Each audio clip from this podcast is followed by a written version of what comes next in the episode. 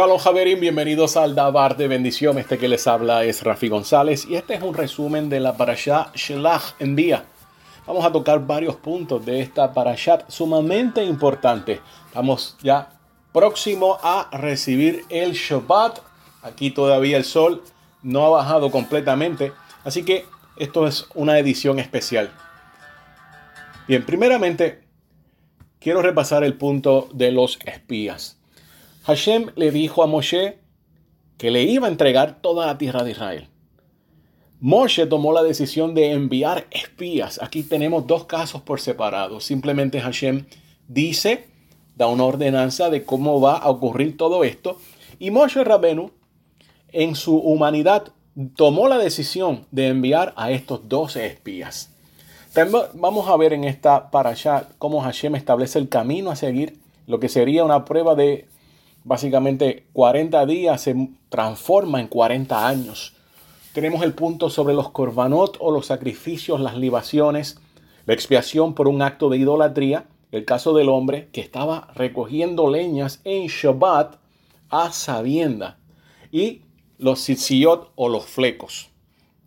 Primeramente sabemos que la tierra es preciosa, la tierra es buena, es el lugar donde uno puede encontrar diversos paisajes desde bosques, nieve, las playas hermosas y el desierto, dando diferentes tipos de frutos, específicamente siete frutos que va a ser conocido Israel por estos mismos. Una tierra que es, comparándola con todas las que están alrededor, básicamente la envidia tiene de todo. Aquí los espías, obviamente, pasaron por alto el punto de que Hashem ya había dicho que se le iba a entregar. Y ellos no supieron cómo confiar en el Eterno, no se negaron a ellos mismos. Básicamente se fijaron en los problemas que tenía la tierra, se olvidaron del alma secreta que es el Todopoderoso. Básicamente lo dejaron a un lado. Y este informe de los espías se transformó en la Shonjara, hablaron en contra también no solamente de la tierra, sino de Hashem, que ya había dicho que se la entregaría. Hay que tener mucho cuidado con esto de la Shonjara. Sabemos ya el caso de Miriam, la hermana de Moshe Rabenu, que vimos hace unas semanas. Tenemos el punto, el lugar de Kadesh Barnea. Kadesh Barnea también puede ser interpretado como lugar santo de Bamia o desierto sagrado de la peregrinación eh, un manantial. Y esto es bien importante porque este lugar estratégicamente, el monte Sinaí, hasta este lugar que es la puerta a la tierra prometida, estamos hablando de unos 11 días de distancia.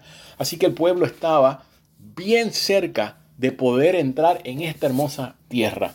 Solamente le faltó emuná, le faltó confianza en el Todopoderoso, en lo que ya este había decretado sobre Israel. También tenemos en las pruebas básicamente de Meriba, donde se va a estar llevando a cabo eh, una situación bien difícil para Moshe Rabeno y sabemos luego lo que Moshe va a estar haciendo. Vamos a ver también de que toda decisión tiene una consecuencia. No sé si los que me están escuchando tenían conocimiento que la Asociación judía de la nación de Alemania antes de la Segunda Guerra Mundial pidió públicamente el voto por Hitler. Obviamente ellos no sabían lo que esto traería, pero esto nos deja saber a nosotros que las cosas no han cambiado. Hoy en día esto sigue el mismo patrón. Desgraciadamente muchas personas, la mayoría de las personas, no se están dando cuenta de la agenda escondida de muchos de los líderes que nosotros, lamentablemente, por decirlo así, también estamos votando. Así que todos nuestros actos tienen una consecuencia que no sea inmediata. No implica que no se vaya a cumplir. Los espías básicamente no vieron que esto donde ellos se encontraban, la tierra, la estación era las primeras uvas.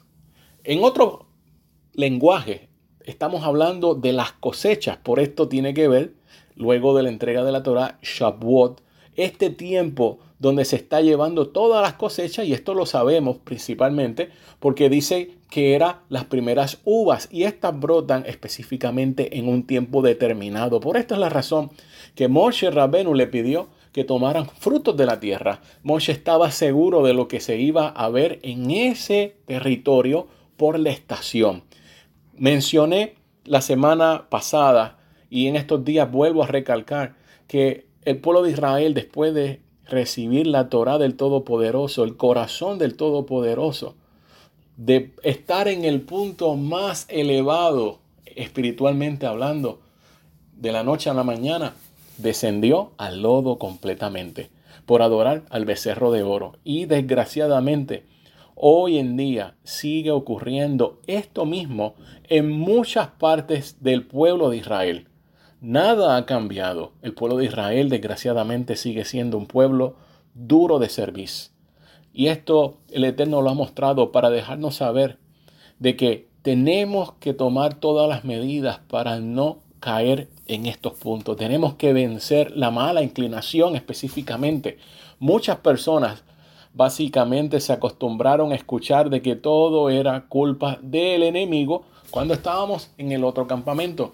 Pero cuando nosotros llegamos a la Torá y comenzamos a indagar y comenzamos a profundizar en el corazón del Todopoderoso, en su Torá, nos damos cuenta que realmente el primer enemigo que tenemos está dentro de nosotros, la mala inclinación o el ser jara. Si esta no puede ser dominada, esta nos va a arrastrar y va a hacer que nosotros hagamos cosas que no queríamos hacer. Y esto es uno de los puntos que el rabino Shaul establece el famoso hombre de pecado, que hace, inclina básicamente la balanza para que la persona haga cosas que no quería hacer. Lamentablemente, las cosas, vuelvo y repito, no han cambiado. En otros términos, estamos hablando de los espías cuando fueron a la tierra, no supieron discernir el tiempo que estaban viviendo. Hoy en día hago yo esta pregunta y nosotros conocemos el tiempo donde estamos viviendo. Tenemos que mirar las sazones del tiempo y nos vamos a dar cuenta que todo está cambiando demasiado rápido. Que lo que escuchamos por muchos años en el otro campamento, hoy en día lo estamos experimentando. ¿Estamos conscientes de todas estas cosas? Bueno, si es así, Maru Hashem, es tiempo de cada día tomar esto más en serio.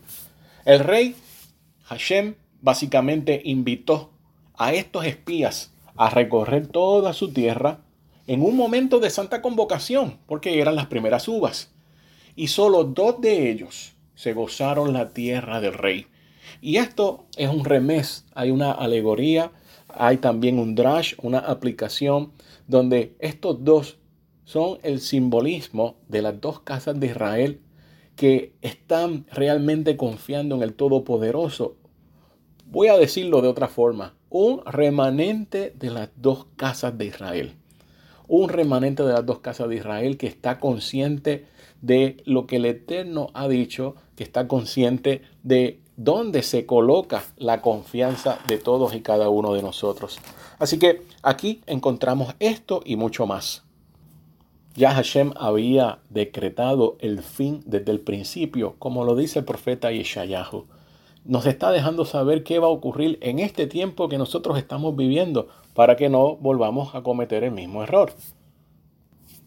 Javerín Bejaverot, ahora en cuanto al punto de los sitziyot, de los flecos.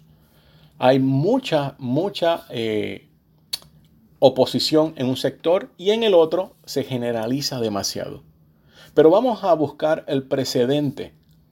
¿Quiénes son los Bnei Israel o los hijos de Israel ¿Y quién es Kol Adat Bene Israel? Son dos términos que parecen ser los mismos, pero no son los mismos. ¿Dónde se sienta el precedente de los Bene Israel? Bueno, para eso buscamos la Parashat Miketz, que se encuentra en Bereshit o Génesis capítulo 42, verso 5. Es donde por primera vez se mencionan los hijos de Israel. Específicamente dice, y vinieron los hijos de Israel. Y en hebreo dice, Israel. Y vinieron los hijos de Israel. Y esto es cuando los hermanos de Joseph se presentan en Egipto para buscar provisión. Aquí solamente tenemos los hermanos, los varones. No son mencionados para nada las féminas. Aquí es donde se sienta el precedente de los Bene Israel versus el Kol Adad Bene Israel. ¿Qué significa Kol Adad Bene Israel? Toda la congregación de los hijos de Israel. Aquí está incluyendo a damas, eh, etcétera, todo el mundo, a todos los que se han agregado al pueblo, etcétera. Así que el mandamiento que encontramos en esta parasha, donde dice que todos los Bene Israel se hagan flecos o los sisiot, es específicamente para el varón. Esto tiene una, una connotación todavía un, poco más profunda. Dice en la Torah que estos tzitzit serán para ustedes, para que los vean y se acuerden de todos los mandamientos del Eterno y los cumplan y no exploren tras de sus pensamientos ni tras de sus ojos, en pos de los cuales ustedes se corrompen. Y esto está dado un contexto para los hombres que básicamente toda la tentación entra por los ojos y también para que se mantengan enfocados. La mujer no tiene esa, ese problema, por decirlo así. Sabemos que los hombres son los únicos que pueden ser tentados por lo visual, no así las damas. Así que él, los flecos, los flequillos, los silló específicamente dado para el varón. Y esto tenemos que hacer notar que la casa de Judá siempre ha guardado esto bien, bien, bien. Nosotros no encontramos en el judaísmo tradicional que las damas, las féminas, estén utilizando los sitziot ni los mantos de oración. Esto es parte de una vestimenta del el varón. Hay siempre una nota discordante. Hay un grupo de mujeres, específicamente en Israel, llamadas las mujeres del templo, del muro, debo decir, eh, que es un grupo reverde, un grupo que se pasa retando al rabinato, es un grupo eh, donde muchas de estas mujeres eh, profesan abiertamente ser de la comunidad LGTB allá en Israel y están chocando en contra de los que tienen básicamente la voz cantante allá. Así que, habiendo dicho esto, vamos a poner otro punto. En el evento en que la congregación comenzó a protestar cuando escucharon el informe de los espías, cuando totalmente abandonaron la emuná o la confianza en el Todopoderoso. Y Moche Rabenu trató de hablarles. Ellos quisieron levantar un nuevo líder y dejar a Moche Rabenu para que este nuevo líder entonces llevara al pueblo de vuelta a Egipto. Pero algo bien importante, que el pueblo tomó piedras para apedrar a Moshe Rabenu. Nosotros sabemos más adelante que Moshe Rabenu estaba hablando con el Hakadosh Baruchu, el santo bendito sea, y este le expresó de que levantaría a un profeta en medio de sus hermanos para que éste hiciera las cosas que Moshe también hizo. Estamos hablando obviamente del el Mashiach. Y el Mashiach en diferentes lugares podemos ver como en Yohanan o en Juan 8:59, donde se dice que entonces tomaron piedras para tirárselas. Pero el rabí Yeshua se ocultó y salió del templo. Y esto es bien importante porque volvemos a ver el patrón repetitivo de el rabí Yeshua haciendo o en un remés, en unas alegorías, también lo que hacía Moshe Rabeno. Esto es sumamente importante. En el momento que esta multitud tomó las piedras para lanzarse a la Moshe Rabeno, descendió el cabot de Hashem, la nube de Hashem, la nube de esplendor.